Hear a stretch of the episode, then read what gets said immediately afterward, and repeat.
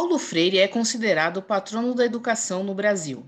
Autor de diversos livros, entre eles Educação como Prática da Liberdade, Pedagogia do Oprimido, Educação e Mudança, A Educação na Cidade e Política e Educação, sua trajetória profissional, tanto no Brasil quanto no exterior, lhe rendeu diversos prêmios, entre eles o da Unesco, Educação para a Paz, em 1986, além de 40 títulos de doutor honoris causa.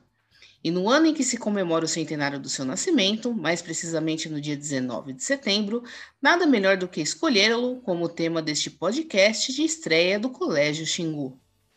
Para conversar sobre o legado freiriano, convidamos o professor doutor pela PUC, Martinho Condini, que integra o grupo de pesquisa do CNPq, o Pensamento de Paulo Freire na Educação Brasileira, na linha de pesquisa Pensamento de Paulo Freire, Legado e Reinvenção na Pontifícia Universidade Católica de São Paulo. Eu sou Miriam Jimenez e está no ar a primeira edição do Xingu Cast. Muito boa tarde, professor Condini. Seja bem-vindo ao nosso Xingu Cast. Obrigado, é, Miriam, pelo convite de vocês aí da, do Colégio Xingu.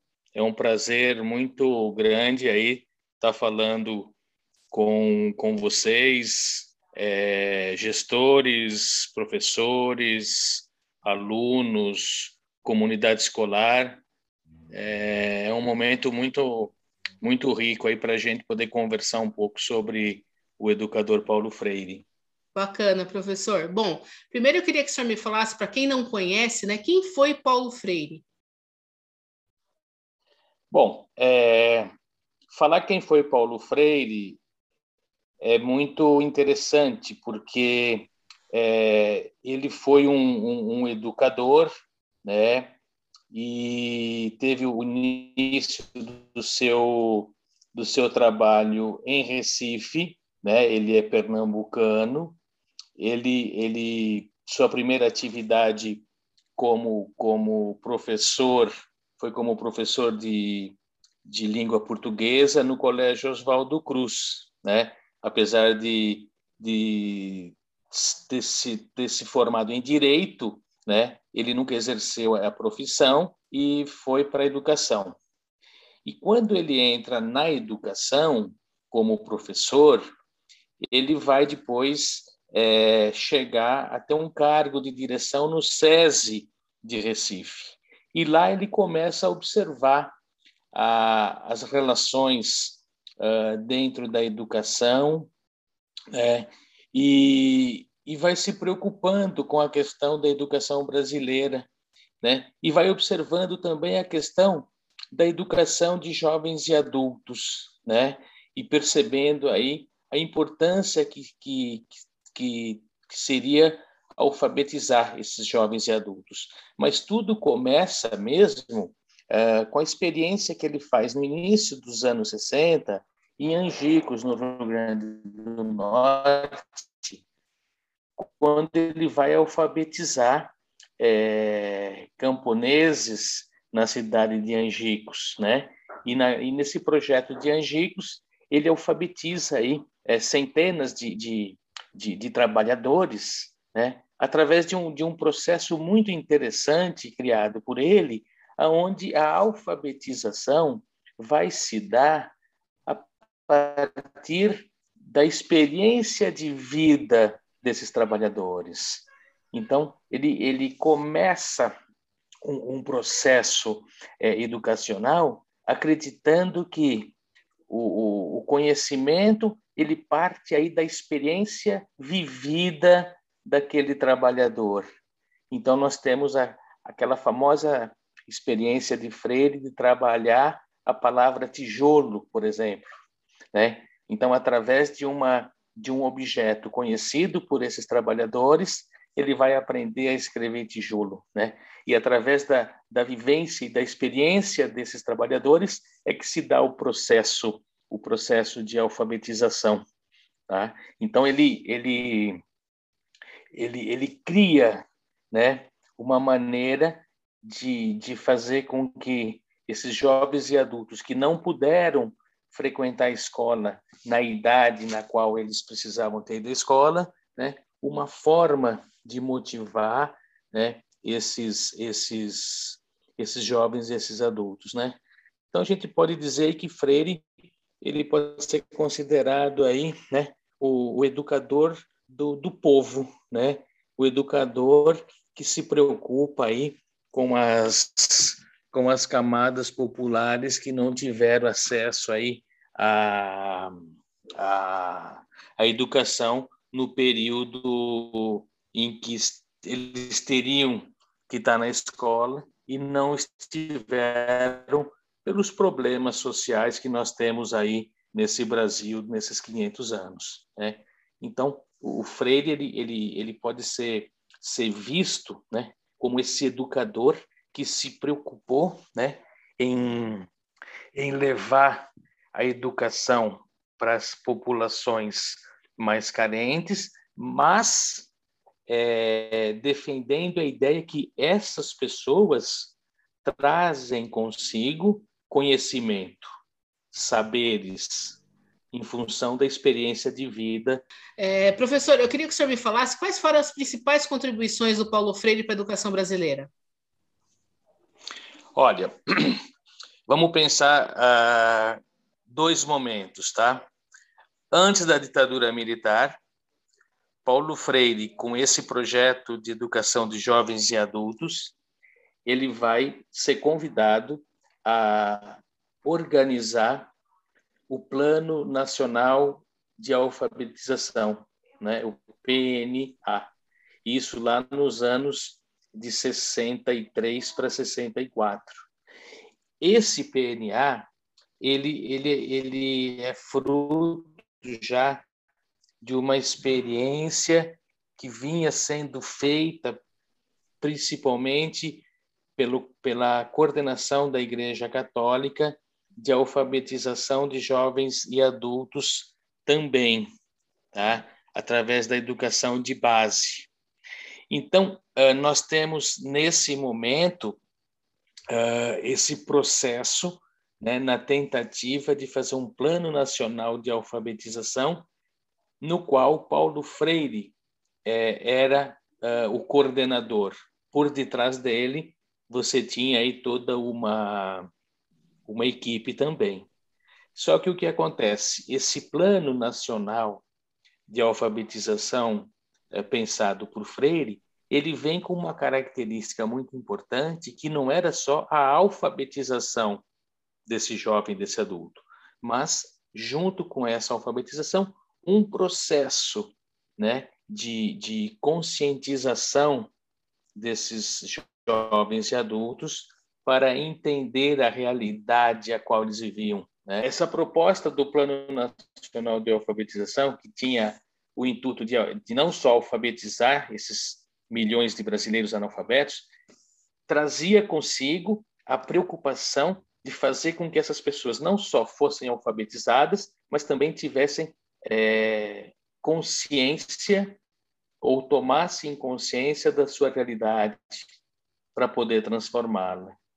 E aí nós temos o golpe militar e Paulo Freire, então, por causa dessa proposta alfabetizadora, libertadora, emancipadora, ele é exilado do, do Brasil após uh, aproximadamente uns 90 dias depois do golpe, e aí ele né, fica 16 anos fora do Brasil.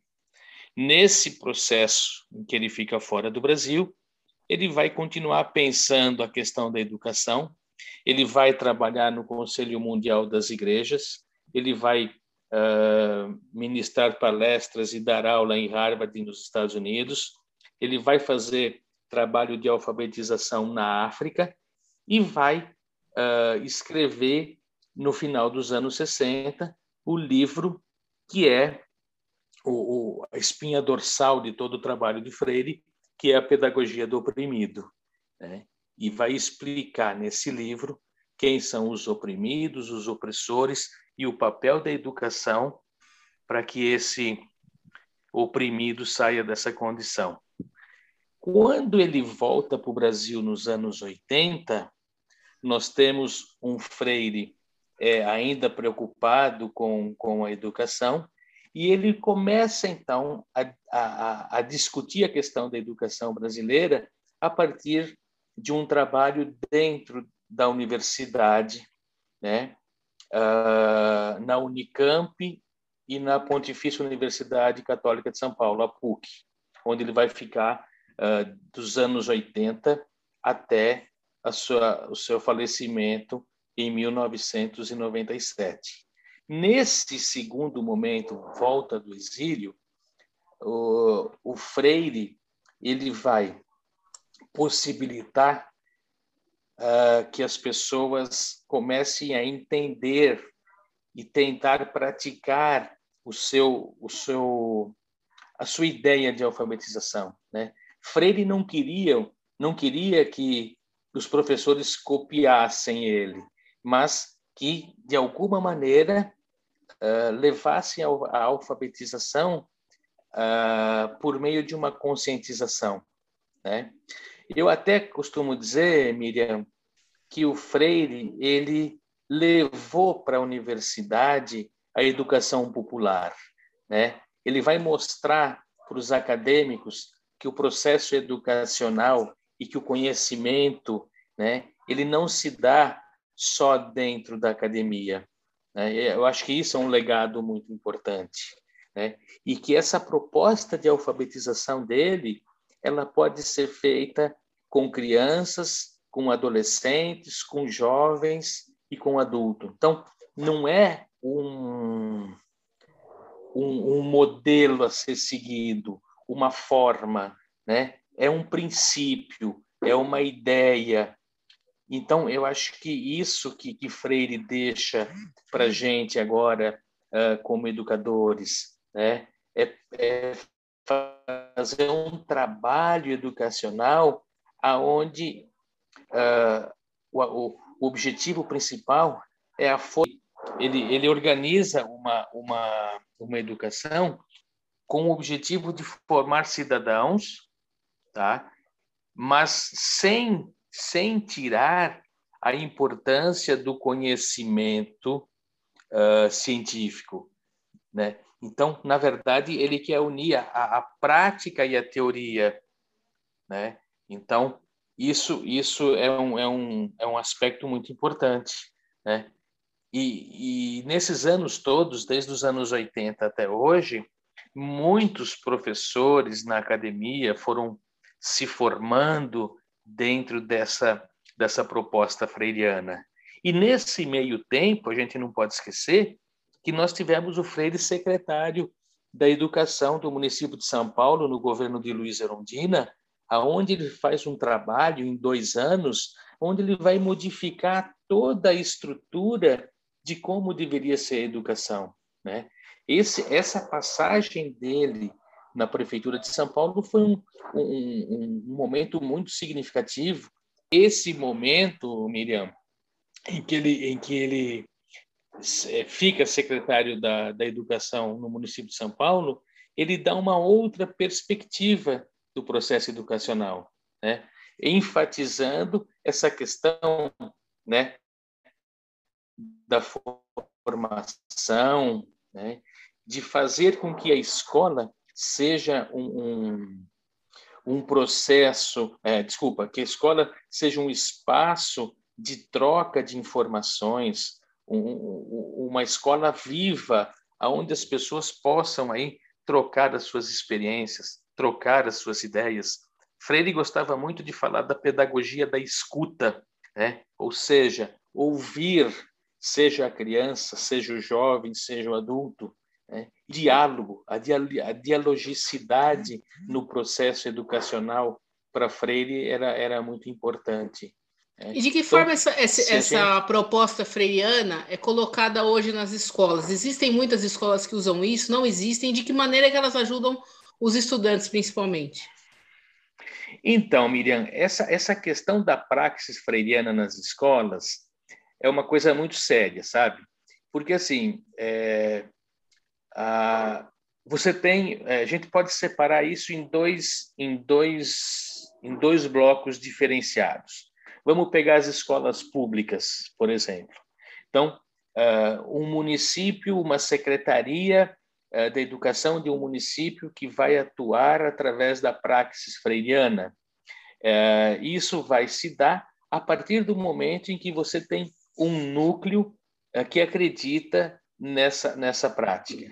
Então, eu falaria para você que hoje no Brasil você tem alguns municípios é, que, que tenha essa educação organizada dessa maneira? Temos, mas isso vai depender muito de quem está no governo, de quem está no poder. Né? É sabido por nós que eh, alguns municípios, por exemplo, São Bernardo, talvez Santo André, eu não tenho certeza, eu estou falando porque a escola de vocês é de Santo André, é, é, podem ter tido administrações que organizaram a sua escola através da, pra, da, da, da praxis freiriana, tá? em função uh, do secretário da Educação, do executivo, possibilitar isso aos professores. Tá? Nas escolas privadas, a gente acaba é, ouvindo uh, o mantenedor ou a direção da escola informar que a escola é freiriana. A escola ser freiriana significa ela trabalhar de uma maneira aonde, por exemplo, ela vai dar muito valor a tudo aquilo que o aluno traz de conhecimento e aquilo que ele faz dentro do seu processo educacional, né? Então, uh, você me pergunta, né? O que é uma escola trabalhar de forma freiriana? É possibilitar ao aluno desenvolver os seus saberes, né? é fazer um, uma, uma aula, por exemplo, onde você não tem o aluno em fileiras, né? porque a prática freiriana fala em roda de conversa, é todo mundo olhando para todos para que a gente possa é, é, trocar ideias, trocar olhares, se sentir acolhido, né? É uma palavra da moda hoje, né? É a questão do pertencimento do grupo, que é totalmente diferente de uma escola onde você tem as fileiras e está um atrás do outro, né? É você ter professores dispostos a ouvir o que o aluno tem, tem a dizer, né? É avaliar o aluno de uma maneira onde aquilo que ele produz tem que ser valorizado, é claro que a gente tem aí uma, uma questão de sistema educacional, mas é, trabalhar trabalhar com a prática freiriana é você fazer um trabalho humanitário sem deixar de fazer com que o aluno aprenda os conteúdos propostos pelo, pela, pela grade curricular da escola. Mas quem vai dar o ritmo e o processo disso é o professor que está organizando a, a aula, né, para que esse aluno tenha prazer de estar naquele espaço. Freire falava muito da, da, da, da questão do prazer do processo no processo de ensino-aprendizagem.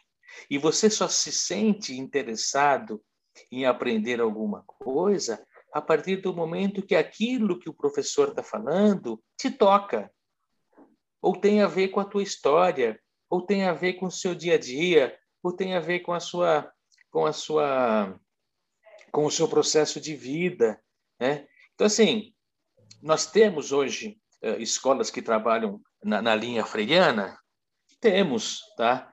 Agora, é, isso é preciso, isso, isso é preciso que aconteça na, na prática, né? Porque se você só falar que a escola é freiriana e continua dando uma grande importância para aquelas avaliações, naquelas avaliações conservadoras que, que, que nós fazemos na escola. E isso não significa que Freire não concordava com avaliação que também é uma crítica que se faz a Freire e que é mentirosa. Freire falava muito do rigor, do rigor é, é, pedagógico, né, da importância da avaliação, mas avaliar você tem é, N maneiras de fazê-lo. Não é só aquela prova tradicional. Isso, isso é uma maneira de você trabalhar uh, com a prática freiriana. Né? É, é você criar diferentes possibilidades de fazer com que o aluno mostre como que ele como que ele assimilou um determinado conteúdo, né? E não ficar preso àquilo que ele chamava de educação bancária, né? Aonde o professor despeja o conteúdo e o aluno tem que assimilar isso e depois devolver de uma maneira decorada às vezes, né? Sim. Então é, é, é um aspecto importante. Eu, eu, passei por algumas experiências de trabalhar com, com formação de professores é, em escolas privadas, por exemplo, né? É, e, e há muitos falam assim, ah, mas como que eu vou trabalhar com a praxis freiriana se depois a escola exige que eu faça uma, uma, uma avaliação conservadora, né? de mudança, né? tanto na, na forma de, de se atuar pedagogicamente em sala de aula, como avaliar o aluno. Né? Sim. E, professor, por que, que há pouco tempo a, a, metodologia do Paulo Freire sofreu ataques e até mesmo foi alvo de fake news? É, na verdade, isso tudo começou por volta de 2014, 2015, né? no, no, no, no embalo do processo de golpe, uh, da saída da Dilma, veio, veio nas manifestações, nas manifestações de rua, a questão aí de acabar com Paulo Freire. Né? Então, uh, por que isso? Bom, primeiro você tem aí uma, uma, uma história de Freire com os movimentos populares, né? com, com, com uma, uma educação progressista, né? como o Partido dos Trabalhadores. Tudo isso compõe a história né, do, do Paulo Freire. O, o, o Freire ele tem essa, essa, essa, essa, essa herança, esse legado, né, da aproximação com os progressistas, com o partido de esquerda.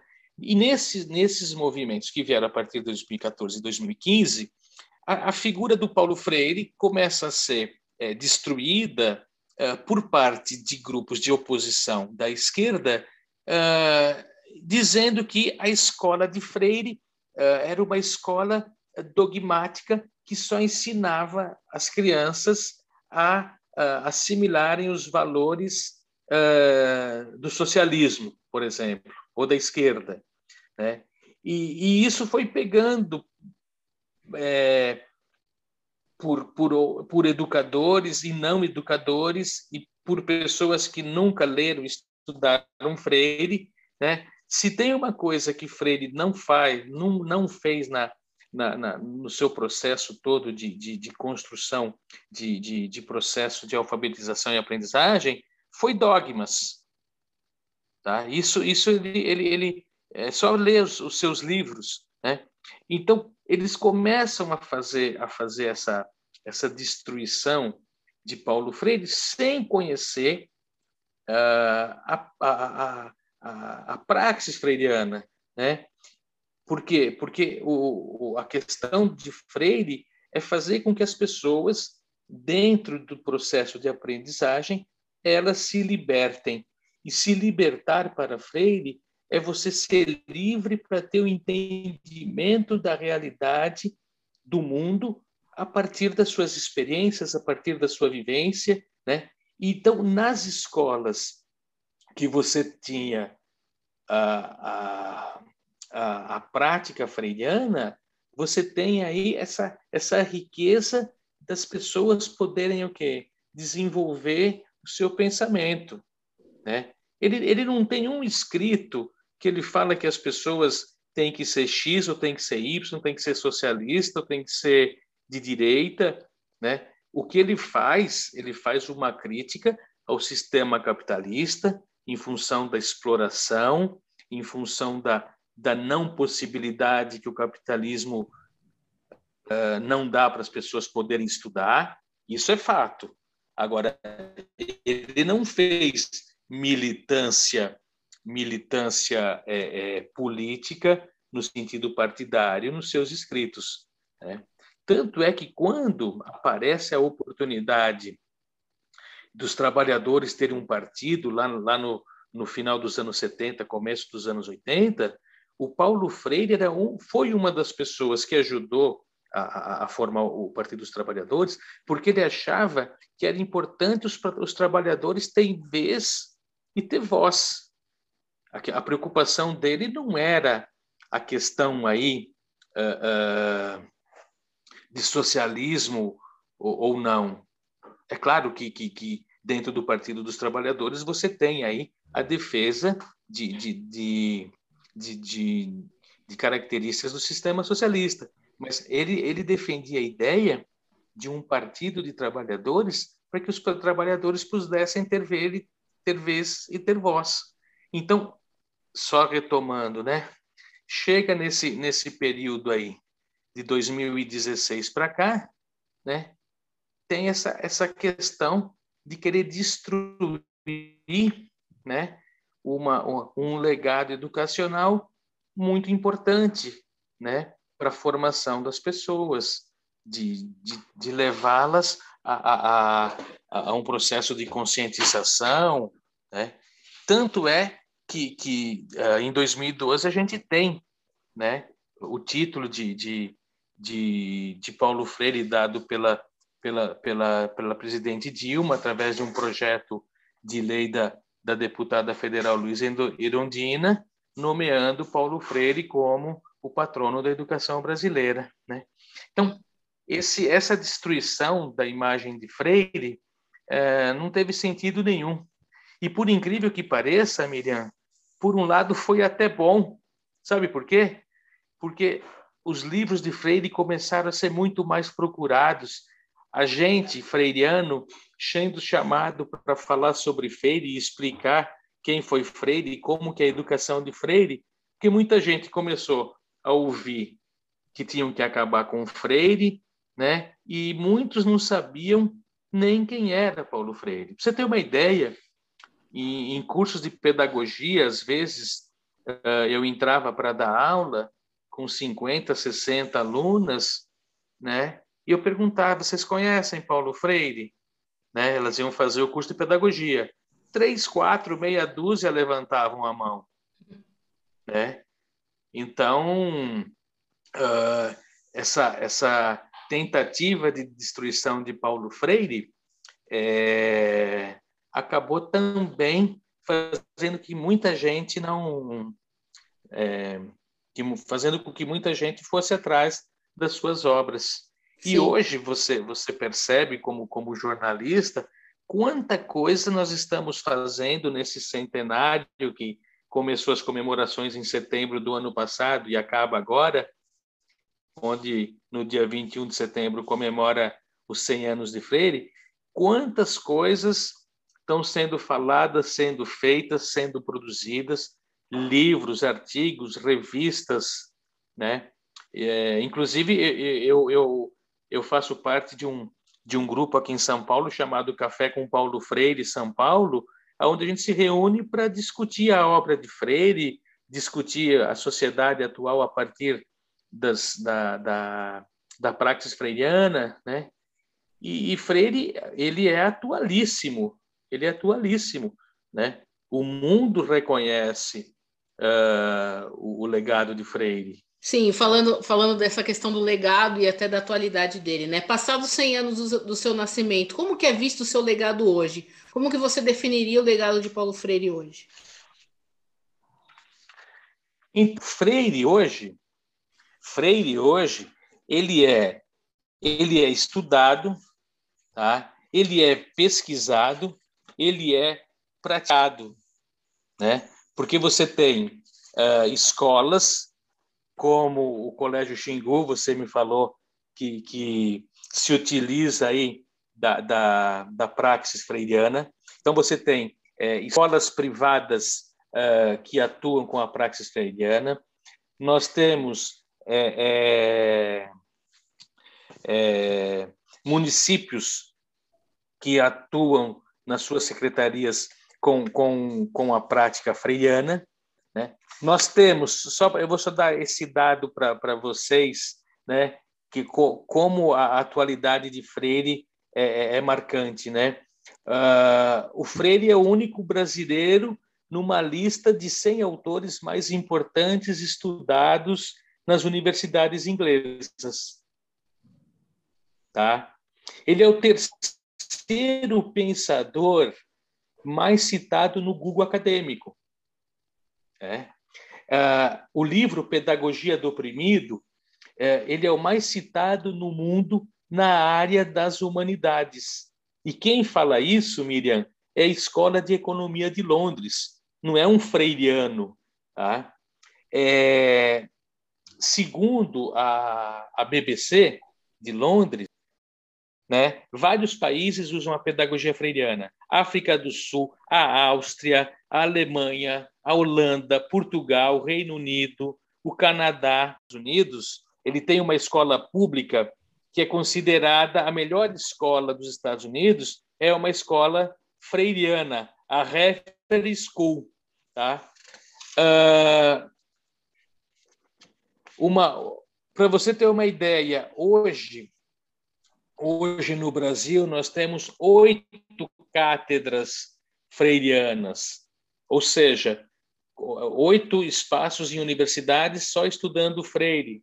Temos um instituto, o Instituto Paulo Freire de São Paulo, e temos 46 grupos de pesquisa no Brasil estudando uh, Paulo Freire. Nos Estados Unidos, nós temos um instituto quatro projetos de pesquisa e duas escolas uh, freirianas, tá? e três programas uh, de graduação que estuda só para estudar o livro Pedagogia do Oprimido.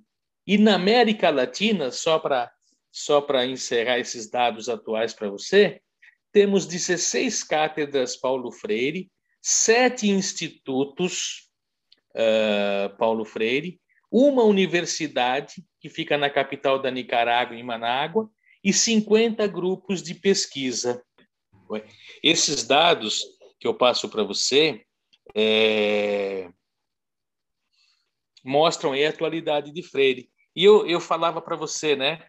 Uh, desde 2018, com, com com a ideia de duas professoras lá de Porto Alegre, a Liana Borges e a Ana Felícia, foi criado o chamado Café com Paulo Freire. Café com Paulo Freire, um grupo onde a gente se reúne para falar sobre educação, sobre a vida, sobre a sociedade a partir do prisma freiriano. Né? E isso é transmitido, Hoje, professor, pela, pelo YouTube, alguma, então, de alguma forma? É, é assim, é assim, cada município Uh, faz, cada um faz de um jeito, tá? Alguns fazem direto no YouTube, nós aqui em São Paulo fazemos pelo Meeting e não fica no YouTube, que a gente não sabe como fazer isso, mas um dia a gente vai conseguir fazer. Isso começou em 2018 e hoje nós temos 32 cafés. E agora, esse ano, nós criamos a revista Café com Paulo Freire, tá? Então, assim, a gente vai fazer o Café com Paulo Freire em São Paulo, eu mando o link para você, para você participar se você quiser. Enfim, é uma coisa livre, ninguém tem que ser associado, ninguém tem que fazer inscrição. A gente manda o link, participar. Então, você começa a fazer parte. Todos os, todos os cafés no Brasil, é, nós, temos, nós temos café é, no Rio Grande do Sul, é, em São Paulo, na Bahia, Alagoas, Brasília, Goiás, Rio de Janeiro, Rio Grande do Norte, Santa Catarina, é, cidades do interior de São Paulo, né? Então isso prova e mostra para gente aí a, a, a atualidade de Paulo Freire Falamos sobre o filósofo e educador Paulo Freire e todo o legado que ele deixou como patrono da educação no país, com o professor Martinho Condini, doutor em educação pela PUC. Este foi um podcast do Colégio Xingu. Eu sou Miriam Jimenez e até a próxima entrevista.